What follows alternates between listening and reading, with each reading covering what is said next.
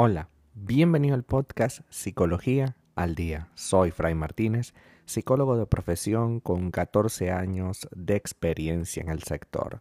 Como pudiste ver en el título de este episodio, hoy vamos a hablar un poco acerca de cuando las necesidades emocionales nos controlan. ¿Qué son las necesidades emocionales? Cuando priorizamos las necesidades emocionales de la pareja, descuidando las nuestras, todo empieza a ir muy mal en nuestra relación. Esto es algo que a veces hacemos casi sin darnos cuenta al dejarnos llevar de manera exclusiva por ese impulso a la hora de satisfacer a nuestra pareja. También lo llevamos a cabo por miedo a perder a quien amamos y a su vez para poder demostrar que somos capaces de ofrecer felicidad y satisfacción a la otra persona. El amor, en ocasiones, crea situaciones tan complejas como desgastantes.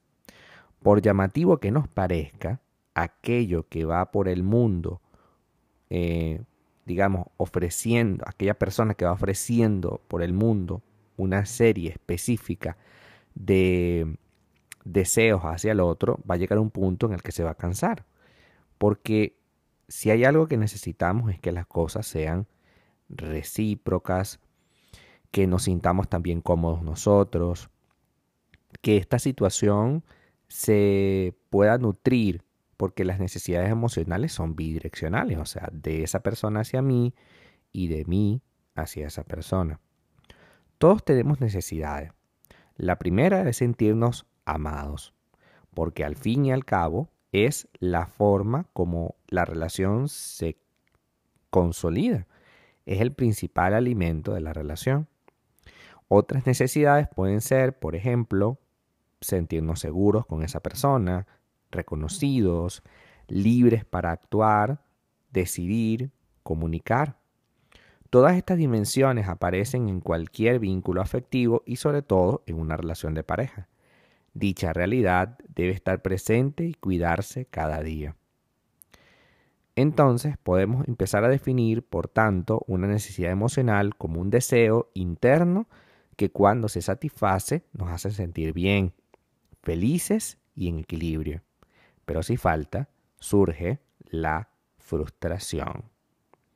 La frustración es una de las cosas más complicadas de poder sentir en la vida y por eso muchas personas lo tratan de evitar haciendo todo lo que su pareja le ordene, para evitar sentirse frustrados por no haberlo satisfecho a tiempo. En el amor sí hay límites. En el amor deben existir barreras que delimitan los espacios que no se deben sobrepasar. No le puedo pedir a mi pareja que satisfaga una necesidad mía si con ello le estoy obligando a cambiar su forma de ser. Yo no puedo exigir a alguien que es introvertido, tímido y reservado que sea más abierto socialmente porque para mi trabajo me gusta tener a una persona con ese perfil extravertido. Tampoco puedo, si yo soy una persona que vive en solitario, exigirle a mi pareja que viva en solitario tengo que buscar a alguien que esté más o menos en esa misma sintonía. Porque de no estarlo, entonces tengo que permitirle a mi pareja traer sus amigos o debo permitirle a mi pareja que se vaya con sus amigos. Porque esa persona es diferente a mí y tiene necesidades distintas. No es porque comparta con amigos que me quiere menos, no es porque esté solo es que me quiere más. Entonces, se trata de que yo pueda comprender hasta dónde puedo llegar yo como su pareja y poder construir algo sano. Existe una realidad muy común en las relaciones de pareja y es pensar que la otra persona tiene la obligación de cubrir mis vacíos, de ser quien me sostenga en mis momentos de baja autoestima y esa figura que va a fortalecer mis ideas a lo largo del tiempo. Debemos tener claro que nuestra pareja no tiene la necesidad ni la obligación de salvarnos de nada, ni actuar como ese componente básico para nuestro crecimiento personal. Hay entonces, por tanto, necesidades emocionales que deben, que deben llegar a, a una relación cubiertas de antemano. Es decir, no es saludable iniciar una relación cuando tu autoestima es baja, cuando hay exceso de miedos, cuando necesitamos aferrarnos a, aferrarnos a alguien, sea como sea, de manera casi desesperada para evitar, evitar estar solo. Todas estas situaciones nos tienen un solo destino y es sufrir. Estaremos sufriendo porque si nosotros nos sentimos vacíos e inmediatamente decimos mi pareja me va a llenar, ahí agotamos todo lo que podemos construir.